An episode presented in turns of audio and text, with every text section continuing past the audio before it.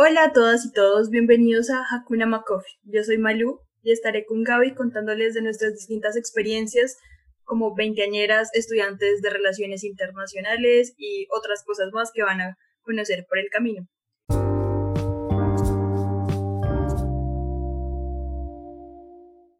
Hoy para introducir el tema les cuento que es algo que hemos trabajado durante un semestre completo con Gaby y pues ella nos va a contar de qué es.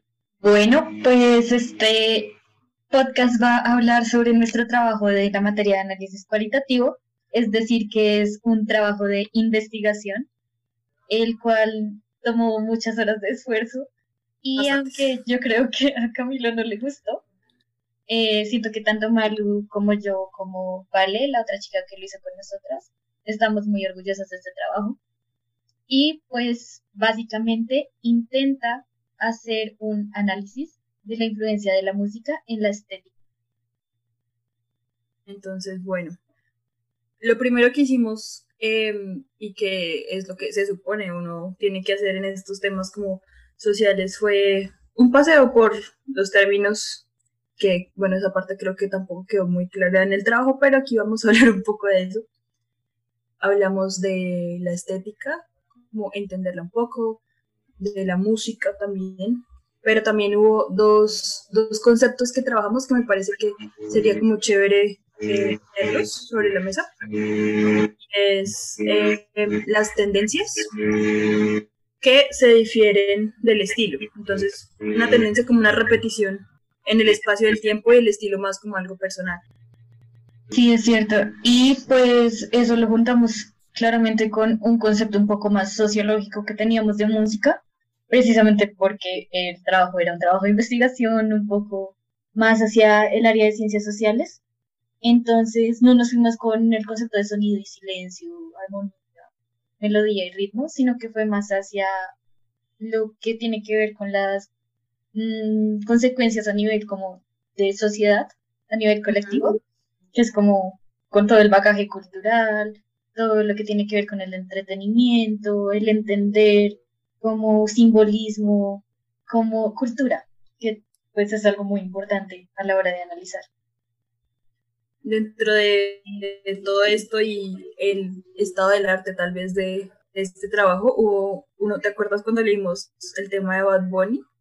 Me dio mucha risa que existiera eso, y tantos, porque no es el uno.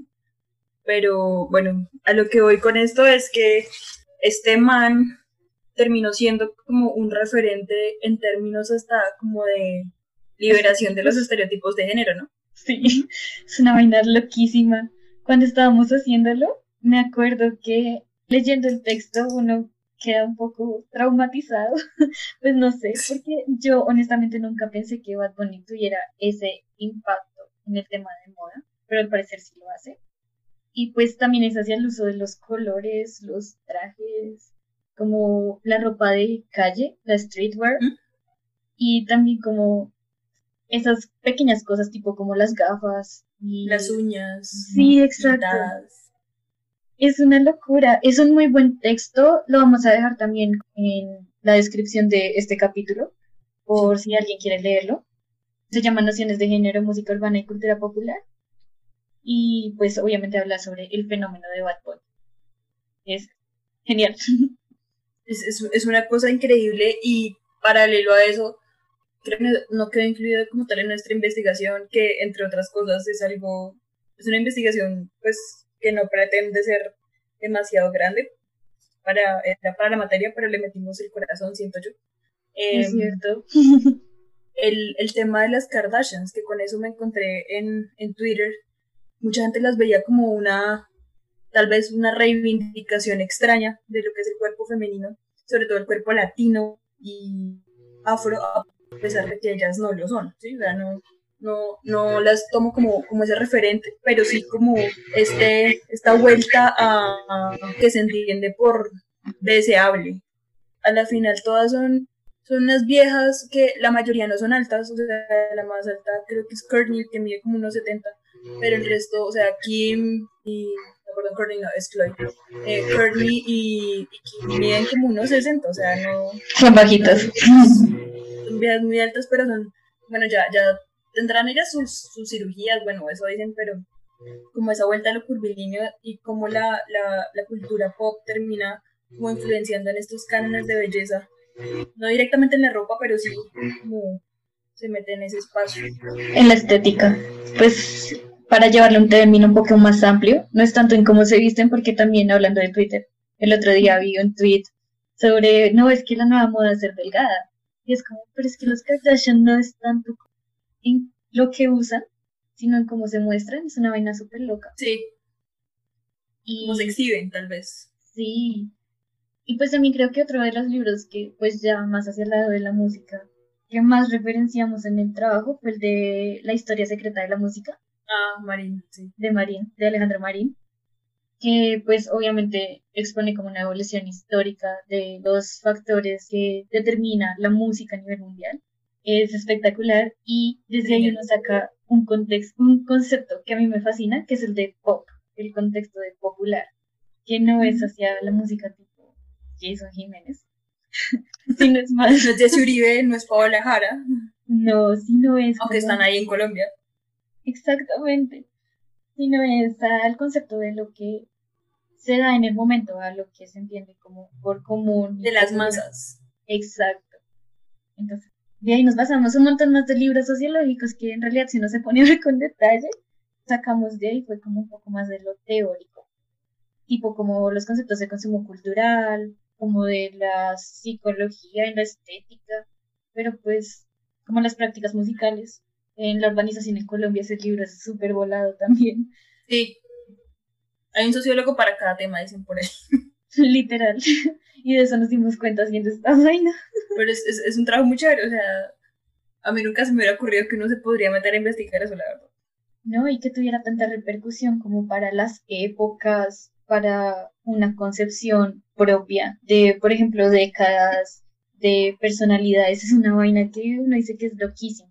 Y yo no me lo hubiera imaginado de no ser porque hicimos este trabajo. Yo tampoco. Siento que, o sea, bueno, a pesar de que creemos que a nuestro profesor no le gustó mucho el último, nos gustó, nos metimos bastante y, digamos, personalmente como a mí me encanta la moda, pero nunca la había, o sea, sí me había metido como por el lado como filosófico, pero no tanto. tanto lo social. fue bonito entenderla como de, desde eso, eh, sin dejar de conocer que pues es un producto de consumo en una sociedad, bueno, capitalista y todo este tema, pero lo más, lo más como, bueno, eso ya creo que van las conclusiones, es que en realidad la música sí llega a, a influir, pero a ciertas poblaciones no es como algo tan universal como llegaríamos a creer, porque pues, de hecho, este trabajo lo comenzamos también porque un día estábamos tomando café, ¿te acuerdas? como al ladito de la biblioteca en la universidad, y fue como te das cuenta que somos la última generación de niños rockeritos y salseritos al mismo tiempo. Y fue como, sí. sería chévere investigar por qué. Y eso, eso ya, sí, eso ya no se ve, o sea, aparte los, yo no sé, los, los pelados, no es que seamos mayores, tenemos como 21 años, pero uno ve los pelados de, no sé, 15, 14 en otro cuento. Es cierto, pues en otras, es que no sé, siento que ya las líneas no existen. También es, es, es muy cierto. Y bueno, ya como hablando un poco más de la investigación, quería contarles un poco de que nos cogió la pandemia sin haber hecho los grupos pero, pero fue chévere, o sea, me, me gustó la experiencia pues hubiera sido de pronto mejor o más completo presencialmente, pero de cualquier manera nos tocaba adaptarnos. Sí, y nosotros lo que hicimos también fue intentar que la gente como a pesar de todo prendiera la cámara y se vieran las caras para que vieran además lo, la necesidad del grupo vocal o bueno, una de sus deberes ser es intentar que la gente se suelte un poco al hablar con otras personas, o sea, que no se quede como en una entrevista que uno va lanzando preguntas y esas cosas y la gente va respondiendo y ya, pero es de acuerdo únicamente a lo que piensan en ese momento. También en el grupo vocal, si alguien decía una cosa, de pronto iba cambiando las ideas de los demás o proponiendo otras ideas. Y pues, aunque se fue demasiado complicado, pero demasiado. Dios mío, eso fue, fue difícil. Sí, pero lo logramos y mucha gente nos ayudó. Gracias, gracias a los que nos ayudaron. ay, sí, sí nos están escuchando de verdad. Nos salvaron el pellejo. Y mucha gente, y mucha gente nos envió fotos de sus outfits, de sus inspiraciones. y nos compartió esas experiencias y de verdad eso fue de lo mejor del trabajo porque fue poder plasmar visualmente lo que estábamos pensando. Eso fue muy chévere. Y bueno, ya como contándoles un poco más qué fue exactamente lo que hicimos en, en el grupo focal, bueno, no fue uno, fueron tres, porque pues por tamaño no éramos capaces de manejarlo así como virtualmente y se nos iba como muy extenso. Entonces lo que hicimos fue por horario, básicamente, eso fue fruto del azar. Terminamos teniendo pues Gaby y yo, porque vale, ya temas con su internet nos reuníamos con entre tres y seis personas, aparte de nosotras dos, y les íbamos lanzando ciertas preguntas, pero más como para orientar que para como preguntar, respuesta. Al primer grupo vocal llegamos con unas preguntas y terminamos cambiándolas a la mitad. Sí, porque nos pareció que era mucho más adecuada para la conversación que estaban llevando los del grupo vocal. Y pues era más, sí, más fluido también. Sí, y eso es como también una de las magias del análisis cualitativo, que no estás obligado a responder tan notado estrictamente. Me gustó mucho en el último, bueno, no voy a dar nombres porque acá no pedimos permiso de nadie para hablar de esto, pero en el tercer grupo y en el primero hubo dos personas, en el último un chico en el primero una chica, tú sabes quiénes son, son tus amigos que ellos, en ellos específicamente sí nos decían como yo tomo literalmente de lo que escucho y de lo que consumo referencias de mi ropa. Y pues es cierto. Me gustó mucho sobre todo la, la intervención de pues de tu amigo porque decía yo soy un tipo, sí, o yo me he visto de esta manera y eso no es necesariamente lo que se ponen mis compañeros.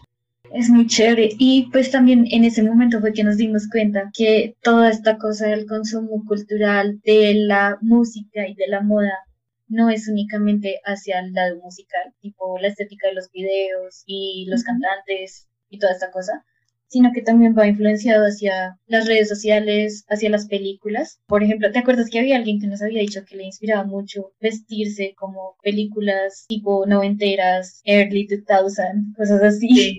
Mm, y, pues, si bien eso era influenciado por la música, para las personas de hoy en día no es tanto hacia esa música, sino hacia las películas que ven, a todo lo que recuperan. Cuando nos dimos cuenta que la moda de verdad es cíclica, fue como una de las cosas más grandes del mundo. fue como, wow.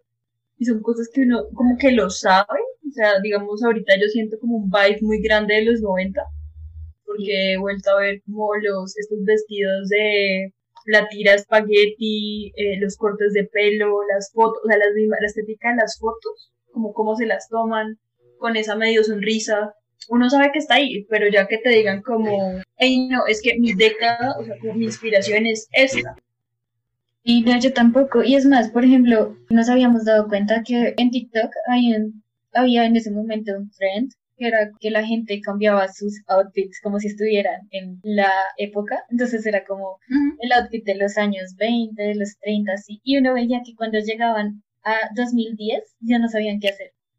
Es como, ah. Sí, es una cosa loquísima, porque como que las barreras de las décadas se borraron a partir de los 2000, del año 2010. Sí, no sé, hay, hay, hay, una ruptura porque ya como que, bueno, no sé si sea por temas de democratización o qué, pero se empieza esa a hacer un revuelto con más bien como cosas o colores distintos. Ah, bueno, entre otras cosas, muchachos, perdón si este se alarga un poquito, em, pero bueno, disfrútenlo mientras tanto.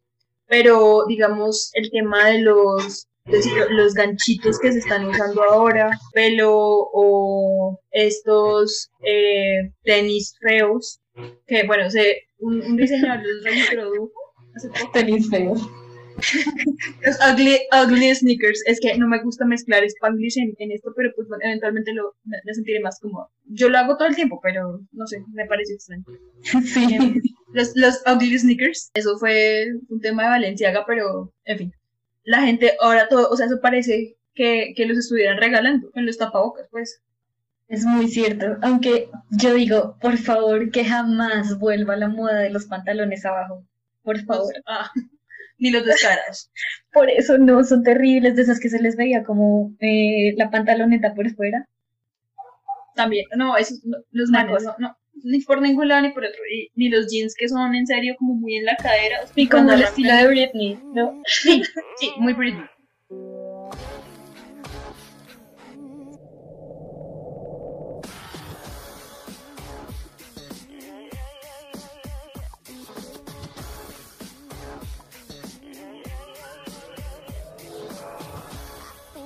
did it again.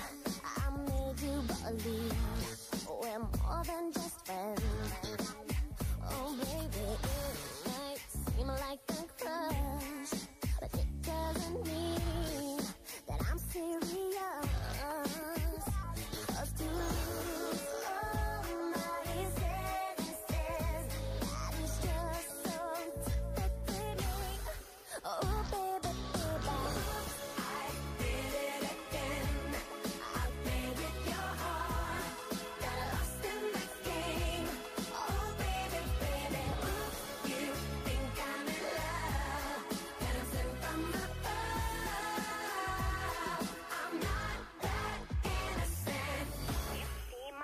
Sin desviarnos tanto. Otra cosa fue el impacto de que encontramos en la investigación fue el impacto de redes sociales como Instagram o Pinterest para la inspiración. O sea, el uso de redes, por lo que decimos, ya está tan universalizado, pero al mismo tiempo no hay algo que defina toda la totalidad de la moda actual. Sentimos que el uso tanto de Pinterest como Instagram es ahora la, la fuente principal de inspiración y de estética para las personas que de verdad buscan seguir una estética o un tema un poco más sobre su estilo. Y no es tanto respecto a la música, sino que pues si bien la música da un insumo, no es totalidad del asunto, es más una ayuda. Y otra cosa que encontramos muy, muy alrededor de eso es que la gente, o sea, hay una correlación, sí, entre la- lo que escuchas y cómo te vistes, pero para que sea visible tienes que ser como muy metido en un género musical, que fue lo que nos pasó con, con esta mujer rockera de crianza básicamente, que su, su vestimenta es muy, muy hacia allá, muy grunge, muy rock, cuero, muy negro, También, ¿sabes qué? Lo de los musicales. También nos dimos cuenta que la gente que escucha musicales tiene una estética muy, ¿cómo se dice eso? Dirigida hacia los musicales. y también eh, lo del K-pop. El fenómeno K-pop impacta Uf, sí. en absolutamente todo. Aquí hago un anuncio político de que amo a las K-popers y a los K-popers. Por haberse bajado las páginas de internet. Por haber hecho todo lo que han hecho en esta pandemia, o sea, aplausos. Sí, no, ni- ningún fantasma había sido capaz de eso.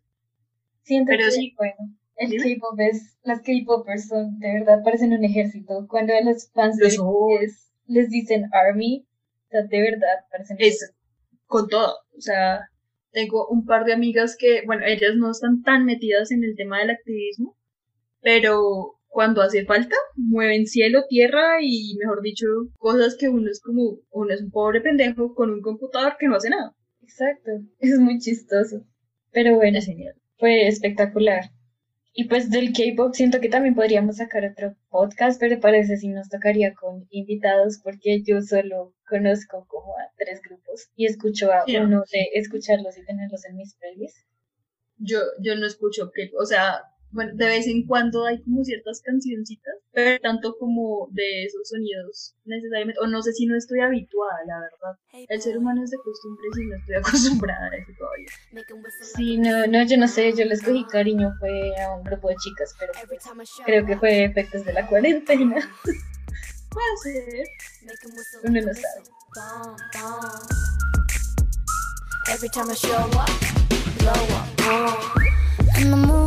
아름다워 날 잊을 수가 없어. 그 눈빛이 아직 나를 이렇게 설레게 해. Boom boom 24, 365 오직 너와 같이 하고파. 낮에도 이 밤에도 이렇게 너를 원해. 음, Yeah. 모든 남자들이 날 매일 check out. 대부분이 날 가질 수 있다 착각할 때 많은 건 원치 않아 맘을 원해 난넌 심장을 도려내 보여봐. 아주 씩씩하게 대로 씩씩하게 so hot so hot. 내가 어쩔 줄 모르게 해. 나지막히 불러줘. 내 귓가에 도는 휘파람처럼 이대로 지나치지 마요. 너도 나처럼 날 잊을 수가 없다면. Whoa,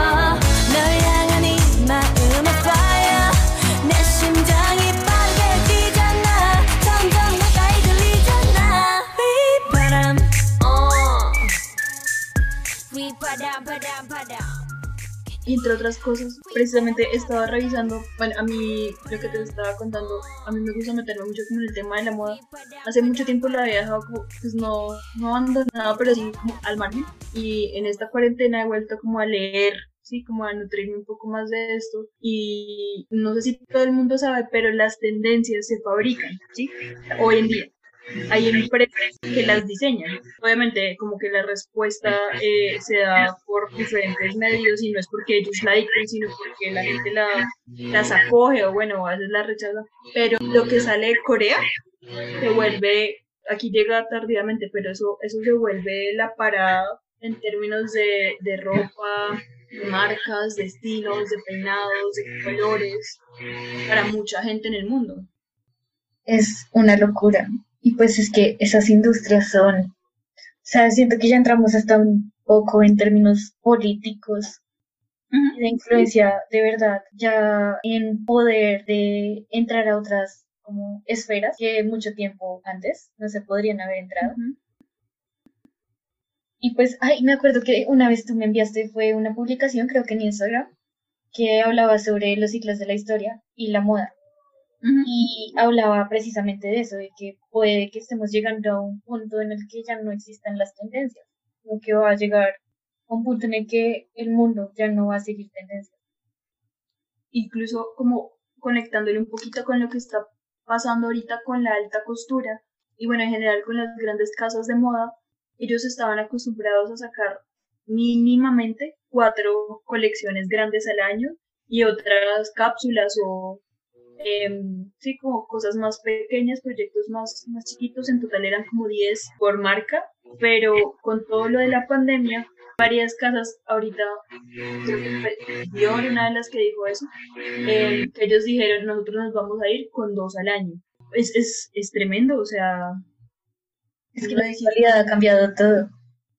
Como el ritmo, no de producción, porque yo creo que van a seguir, eh, en términos de ventas, va a seguir similar, pues para la gente que puede adquirir esos productos, pero en términos de tener que inventarte tanto para darle comer a esa necesidad de novedad de la gente. Sí, es como, hey, esperémonos un momentico, esto se va a sentar, o sea, no, no vamos, no necesariamente la moda va a ir al mismo ritmo de antes en esos términos. Sí, como que va a tener que ponerse un poquito de pausa en la velocidad en lo que lo venían haciendo. Ah, bueno, y que claro, ahora todo está sacando las, sus colecciones at home, sus colecciones de cuarentena. Entonces siento que eso también formará algo por ahí.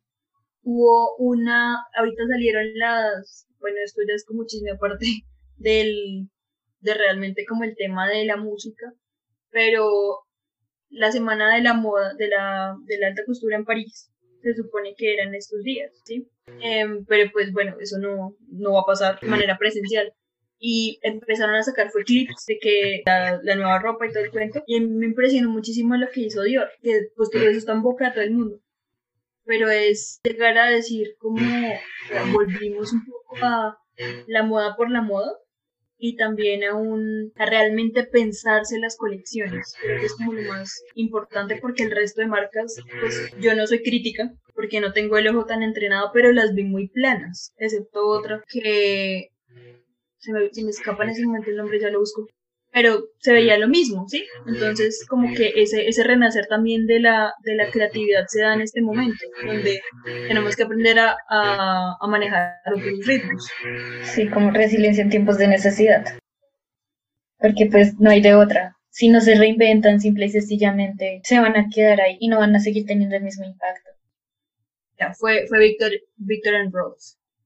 Oh, Hicieron una, una, una colección como muy no sé, bueno, los invito a que la vean, tal vez voy a poner el, el link. Me, parece. una propuesta chévere, que es como, ok, estamos en pandemia, esto es nuestro diseño de pandemia, ¿qué hacemos?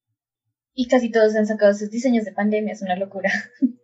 Pero ellos, ellos, o sea, en alta costura no lo había visto. El resto hicieron como, ok, si estamos en, en cuarentena y sacaron mucho con la idea de mostrar el taller, el atelier. Pero lo hizo, lo hizo Dior y lo hicieron otras, por lo menos otras tres marcas en sus, en sus cápsulas, eh, en sus fashion films, se llama eso. Pero sí, es como, pues tenemos que también volver a mirar qué hacemos, porque la realidad no es eso, o sea, no es, no es la de no es la de enero del 2020. Pero bueno, volviendo a la música también, siento que en este momento los mismos artistas han propensado esta cosa de moda en casa. Muchos de los que sacan pues sus colecciones, bueno, además de que ahora también hay un auge porque las colecciones sean para causas sociales, muchas de los artistas también han sacado como sus estilos hacia sus propias casas, tipo como ya no podemos hacer ciertas cosas, ahora mandemos a mostrar lo que tenemos en nuestro propio entorno cerrado. Es como, es normal salir con camisetas viejas, con looks un poco más relajados, cabello largo. Y eso también ha impactado muchísimo, porque pues es como a todos nos pasa. Totalmente, o sea, es como sentirlo un poco más cercano. Y también está como el contraste, veo yo, en ciertas marcas que fueron muy inteligentes porque lo hicieron rápido y es que se pusieron a hacer trajes de bioseguridad o bueno, lavables, impermeables, lo que tú quieras, pero con diseño y a la vez función. Oh, pues eso se ha visto mucho también acá, como en las marcas colombianas, o sea, por ejemplo, lo que ha hecho Arturo Calle. O... Yo los amo. Sí, también lo del spray ese para la ropa. El, el trabajo que está haciendo Arturo Calle de mantener esos empleos es increíble, es fuerte, pero es de admirar. Y el otro día vi lo que mandan, o sea, lo que están mandando como con la ropa. Es como una carta, pues, bueno, obviamente no es la firma del señor como tal, pero viene como dirigida por él diciendo, oiga, gracias porque está comprando, comprando colombiano, porque está ayudando a mantener estos empleos. Y ya como en términos de diseño, pues también es porque les, lo, he tenido como más cerca, más visible. Hay una marca bumanguesa que se llama Ariel 12. Ellos hacen algo un poco más como formal, algunas cosas de gala, vestidos muy lindos sobre todo, pero sacaron rapidísimo un un enterizo con tapabocas en unas telas que me parecieron, o sea, no tienen estampados de nada, pero son muy lindas. Qué chévere, de las que se ven bonitas. Ah. Sí, sí, porque hay unos que uno dice como, vengan. Esto solo nos demuestra que todo se puede reinventar. Totalmente. Tal vez de conclusión, no sé, aunque tocamos otros temas aparte de la investigación, es pues uno que para mí que la moda tiene muchas aristas, que no se pueden hacer generalizaciones, lo que nos pasó a nosotros que arrancamos con una hipótesis y nos dimos cuenta que aplica para en casos muy puntuales. Como los rockeros y todo eso. Sí, no sé qué puedas decir tal vez tú como qué te quedó de todo esto y pues bueno, sumándole un poco como la bueno, Primero que una investigación cualitativa por internet es una de las cosas más difíciles que he hecho en mi vida. Sí. Segundo, diría que si bien ya no hay como un estilo que no digas el estilo de los de la década 2010-2020, porque no existe, sí hay todavía una influencia como de lo que entendemos con, por moda cíclica, que en su momento se vio influenciada por la música, pero ya no es directo. Y que pues también a las personas, pues con todos los que hablamos, no creen tanto como que esté completamente influenciando sus artistas en su manera de vestirse claro, como tú dices, con todas las excepciones, pero siento que es importante también, y es un trabajo de ponerse a analizar cada uno respecto a su consumo cultural, pues principalmente usando redes sociales y todo eso, y también pues respecto a qué es lo que compra, cómo se viste y cómo crea su estilo. Genial. Y no, tienes toda la razón, o sea, ahorita uno es, es muy difícil venir a decir como mi estilo es este y se vio influenciado por esto, distinto a lo que pasaba hace, no sé, tal vez 50 años, un poco más, que era un poco más directo y el grano y un poco para redondear este, este tema, creo que seguir con el tema de la música nos serviría mucho como para empatarlo, eso, ponerles como a, a las personas que nos están escuchando la pregunta en la cabeza, lo que usted se pone, tiene algo que ver con lo que usted escucha o con lo que usted ve o con lo que consume en redes sociales, porque si algo es verdad es que uno puede tener un estilo propio y muy marcado, pero eso no se lo inventó uno, no le da su toque, pero no sé, no, no creo que realmente uno llega y diga como, no sé, me inventé la chaqueta de cuero, pues ya en el 2020.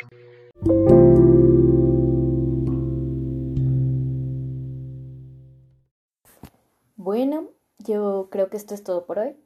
Les recordamos que vamos a dejar en la descripción algunas recomendaciones de títulos, o papers relacionados con nuestro trabajo, también pueden escribirnos en nuestras redes sociales. Ya por fin tenemos cuenta de Twitter y también tenemos un correo electrónico. Nos pueden escribir si llegan a querer leer nuestro trabajo o tienen preguntas específicas respecto al mismo.